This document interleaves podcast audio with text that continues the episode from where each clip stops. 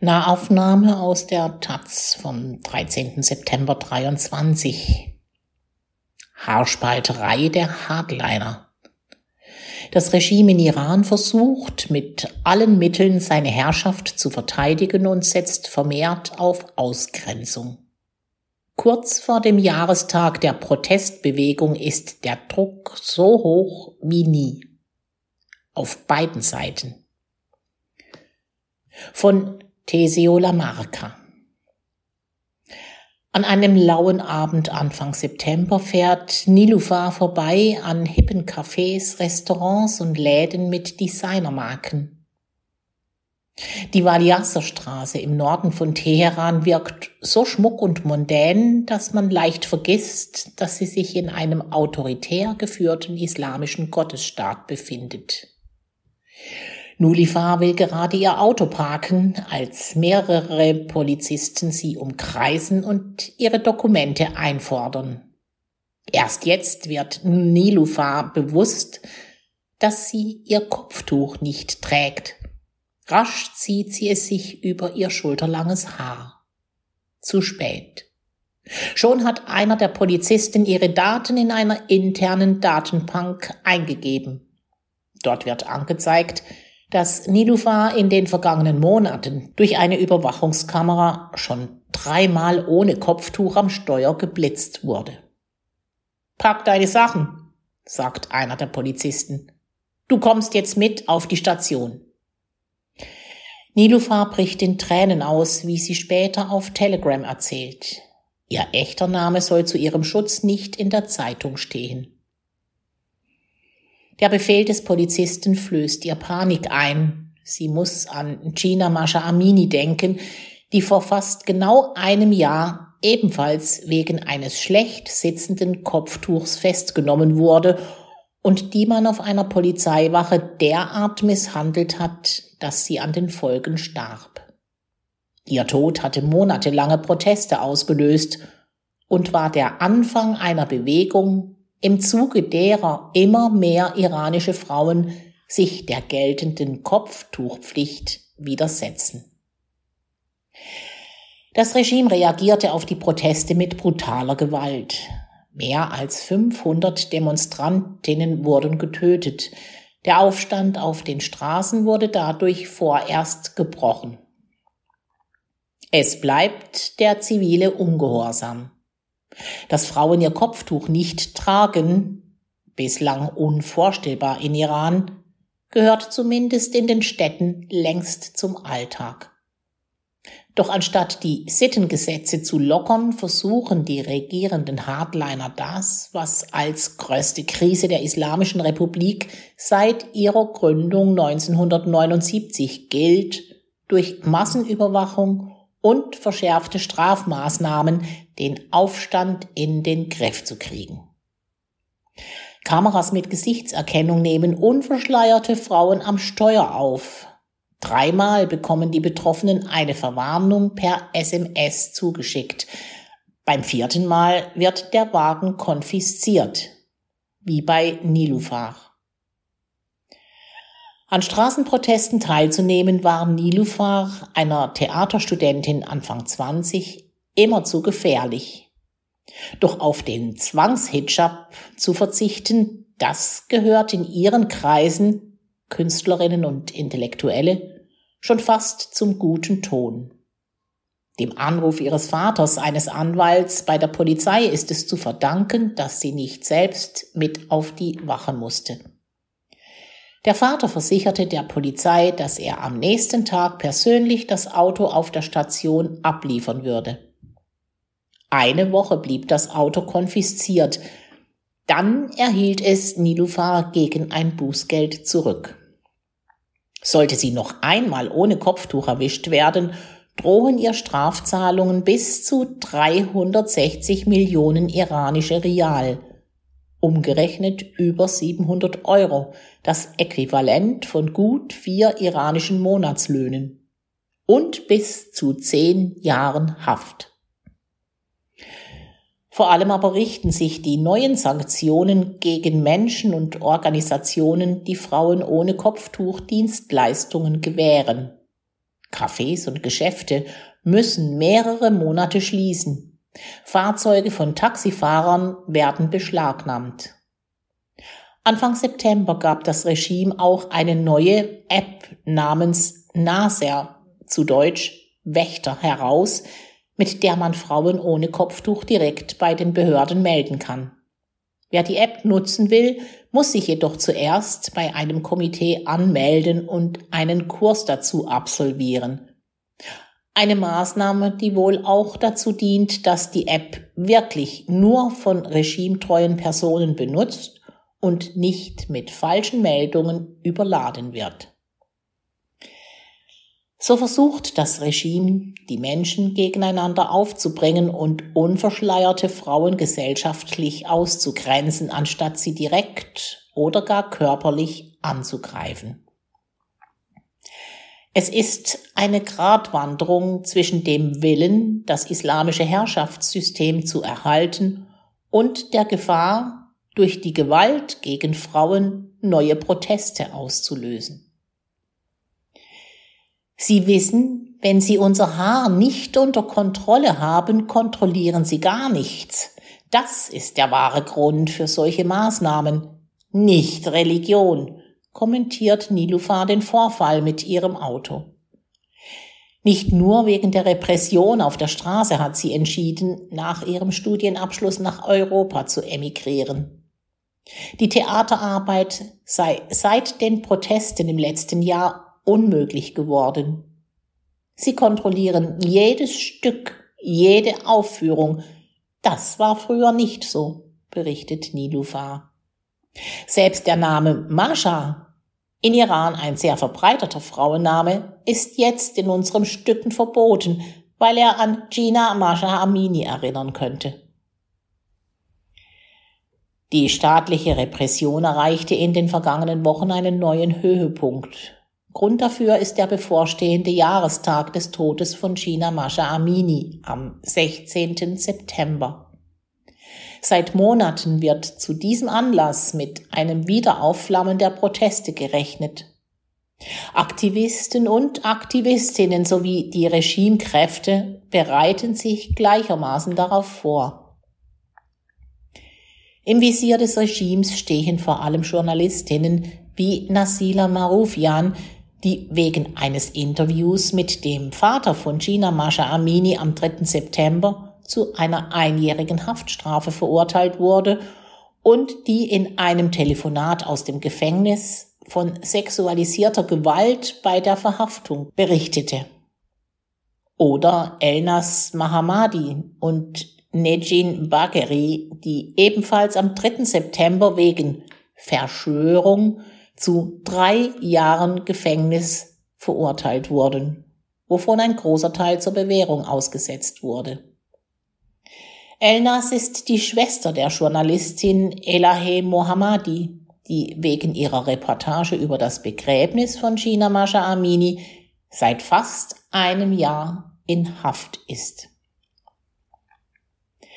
dass über die Opfer der staatlichen Unterdrückung etwas bekannt wird, will das Regime um jeden Preis verhindern. Getötete Demonstrantinnen werden in Iran wie Nationalhelden verehrt. An ihren Geburtstagen wird gefeiert, an ihren Todestagen getrauert, den Familienangehörigen folgen in den sozialen Medien Hunderttausende Iranerinnen und Iraner. Das hat mit dem Märtyrerkult zu tun, der bei schiitischen Muslimen und mittlerweile auch bei säkularen Iranerinnen und Iranern eine große Rolle einnimmt. Menschen, die für ein gerechtes Ideal sterben, werden zu Vorbildern. Ihr Tod schreckt manche ab. Er motiviert aber mindestens genauso viele zum Nachahmen. Das Mobilisierungspotenzial der Angehörigen ist entsprechend riesig. Das Regime weiß das und ließ in den letzten Wochen im Vorfeld des Jahrestags auch Dutzende Familienmitglieder getöteter Demonstranten im ganzen Land festnehmen oder entführen. Die Angehörigen stehen unter extremem Druck, bestätigt Erfan, ein Maschinenbaustudent Ende 20 der eigentlich anders heißt und aus Sicherheitsgründen nur über selbstlöschende Telegram-Nachrichten im Geheimmodus kommuniziert. Erfan steht selbst mit den Familien zweier Märtyrer im Südwesten Irans in Kontakt. Er berichtet, dass die Angehörigen ihre Arbeit verlieren und dass ihre Smartphones konfisziert wurden. Auch Erfan, der selbst an den Protesten beteiligt war, bekommt regelmäßig Anrufe von privaten Nummern auf seinem Handy. Hebt er ab, spricht eine tiefe Stimme am anderen Ende einschüchternde Botschaften. Wir wissen, was du letztes Jahr getan hast. Wir haben so viele Beweise, dass wir dich jederzeit verhaften könnten. Pass auf, was du in den nächsten Tagen tust. Für beide, Opposition und Regime, steht in diesen Tagen vieles auf dem Spiel. Sollte es dem Regime gelingen, Proteste im Keim zu ersticken, könnte das auf die Demonstrantinnen demotivierend wirken und neue Aufstände für längere Zeit verhindern. Aber auch das Gegenteil ist möglich. Wie eine geleakte Tonaufnahme neulich zeigte, warnte ein ranghoher Offizier der Revolutionsgarden in einer internen Versammlung die Anwesenden. Sollte der Protest dieses Mal wieder die Straße erreichen, ist das unser Ende. Ein Jahr Proteste in Iran. Protest. Alles begann mit der Festnahme von China Maja Amini am 13. September 2022 durch die Sittenpolizei. Die iranische Kurdin soll ihr Kopftuch nicht regelkonform getragen haben. Drei Tage später starb sie in Polizeigewahrsam. Offene Straßenproteste entbrannten im ganzen Land, flauten jedoch um den Jahreswechsel ab. Reaktion bis Dezember 2022 gingen die Regimekräfte brutal gegen protestierende Form. Laut Amnesty International wurden hunderte Menschen ohne Prozess getötet, mindestens sieben Protestierende hingerichtet und Zehntausende Menschen willkürlich festgenommen. Mehr als die Hälfte der Getöteten gehörte der belutschischen oder kurdischen Minderheit an. Die Sittenpolizei hat nach temporärer Zurückhaltung ihre Arbeit wieder voll aufgenommen. Sanktion in Deutschland trat der Aufstand eine Debatte über die Beziehungen zur Islamischen Republik los. Die EU erließ neue Sanktionen gegen einzelne Individuen und Organisationen. Der Forderung von Aktivistinnen und Oppositionspolitikerinnen, die iranischen Revolutionsgarden als Ganze auf die EU-Terrorlisten zu setzen, also komplett mit dem Regime zu brechen, kamen die EU-Regierungen nicht nach.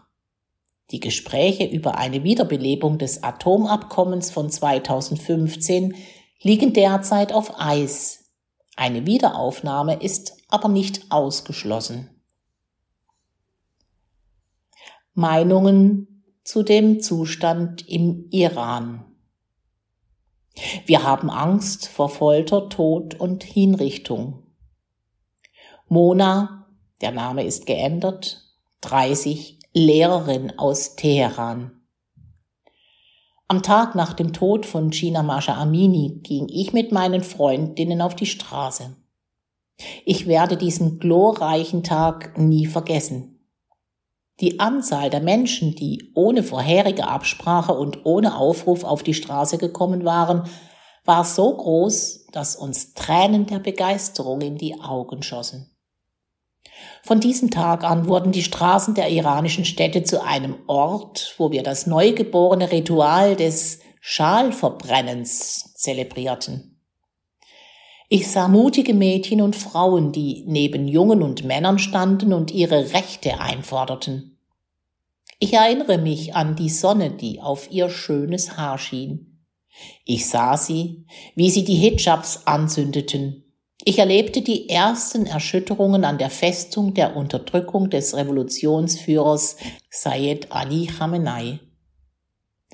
Jetzt ist ein Jahr vergangen, aber für die Menschen in Iran fühlt es sich an wie 100 Jahre. 100 Jahre seit dem Tag, an dem Frauen und Männer in Iran beschlossen, frei zu leben. 100 Jahre seit dem Tag, an dem Frauen in Iran keinen Zwangshijab mehr tragen. Ich bin eine Frau und gehe jeden Tag ohne Hijab auf die Straße. Jeden Tag trete ich mit einem Gefühl von Angst, Bedrohung, Macht und Hoffnung auf die Straße. Und jeden Tag sehe ich auf der Straße Frauen, die trotz aller Drohungen der Islamischen Republik ohne Hijab auf den Straßen sind. Wenn wir ohne den Zwangshijab in unseren Autos sitzen, konfisziert die Regierung der Islamischen Republik die Autos, annulliert unsere Führerscheine und verbietet uns die Ausreise aus dem Land.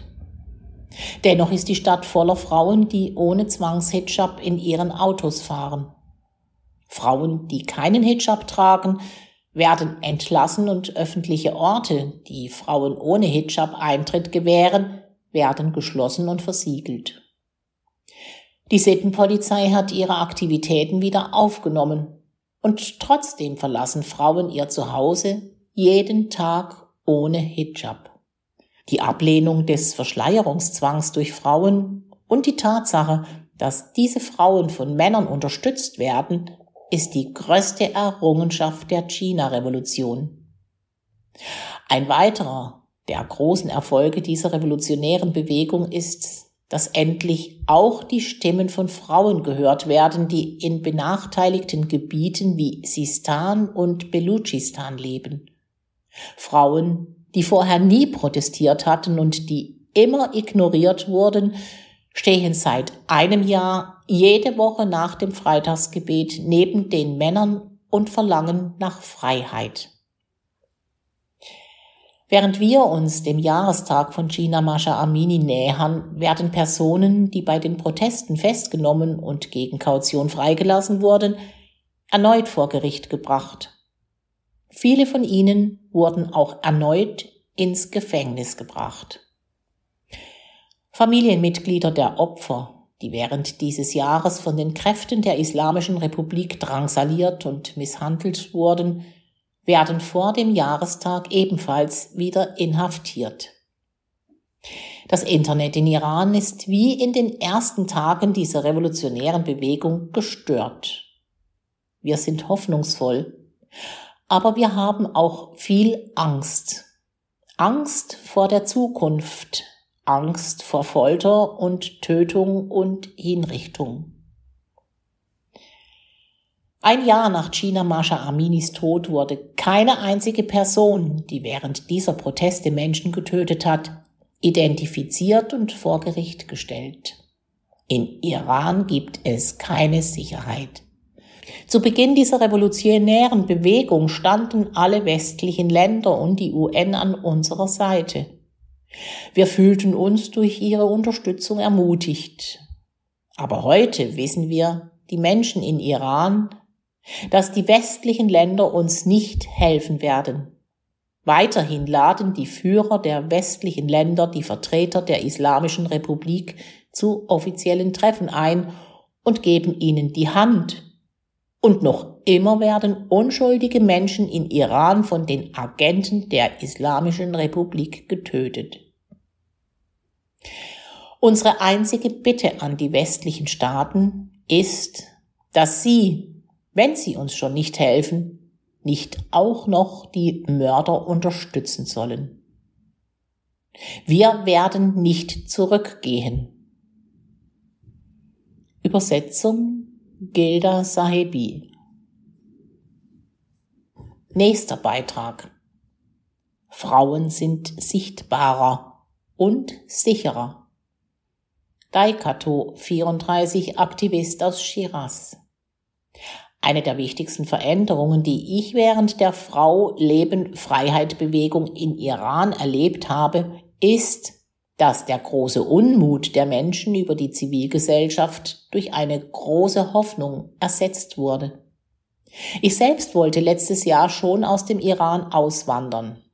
Ich war enttäuscht von der iranischen Gesellschaft. Ich habe so oft gedacht, hier ist weder eine Heimat für mich, noch sind die Menschen hier meine Leute. Aber all das wurde durch die Parole Frau, Leben, Freiheit, vor allem von Jugendlichen auf den Straßen Irans weggeblasen. Iran wurde zu meiner Heimat und Iranerinnen wurden meine Leute. Jetzt, ein Jahr nach der China-Revolution, hat sich einiges verändert. Einer meiner Freunde sagte mir, das andere in der Gesellschaft wurde durch diese Bewegung sichtbar und anerkannt. Ein anderer Freund sagte, ich habe jetzt ein stärkeres gesellschaftliches und politisches Bewusstsein. Wieder ein anderer, jetzt weiß ich mehr über Minderheiten, ethnische Minderheiten und Genderminderheiten. Queerfeindlichkeit wurde durch diese Bewegung weniger. Viele haben sich verändert und diese Veränderungen zeigen sich nicht nur in den Metropolen, auch in Dörfern in den südlichsten Teilen Irans erlebt man das. Frauen sind sichtbarer und deutlich sicherer. Vor der Bewegung hat man nach 23 Uhr keine Frau ohne männlichen Begleiter in den Dörfern gesehen. Jetzt sieht man sie, wie sie Besorgungen machen, Shisha rauchen und Brot verkaufen, auch spät abends, ohne dass sich die Männer verpflichtet fühlen, sie zu beschützen. Das Wichtigste ist aber, dass wir üben, in Freiheit zu leben. Das Gefühl ist einzigartig. Die Repressionen sind zwar intensiver geworden, aber sie werden von der Gesellschaft nicht mehr akzeptiert. Wir warten nur auf den richtigen Moment und dann explodiert es wieder. Protokoll Minakani Das Chaos dieser Zeit trifft jeden. Fahad 53, Anwalt aus Isfahan. Das Wichtigste für mich sind meine Gesundheit und die meiner Familie. Ich habe eine 22-jährige Tochter, die in Teheran studiert. Ich selbst wohne mit meiner Frau in Isfahan und arbeite hauptsächlich, um das Studium meiner Tochter zu finanzieren. Als Anwalt bin ich es gewohnt, mich mit den Sorgen der Menschen zu befassen und ihnen zu ihrem Recht zu verhelfen. Aber im letzten Jahr habe ich mich sehr ohnmächtig gefühlt. Fast alle Sorgen der Menschen haben mit der Regierung zu tun ob wegen der schlechten Wirtschaft oder der islamischen Sittengesetze. Mit Straßenprotesten haben wir nichts zu tun gehabt, aber das Chaos in dieser Zeit trifft jeden. Meiner Frau ist am Steuer mehrmals das Kopftuch heruntergerutscht. Sofort wurde sie von den Kameras mit Gesichtserkennung, die überall im Land aufgestellt wurden, geblitzt und per SMS verwarnt. Wenn das noch einmal passiert, drohen uns die Beschlagnahmung des Autos und hohe Geldstrafen.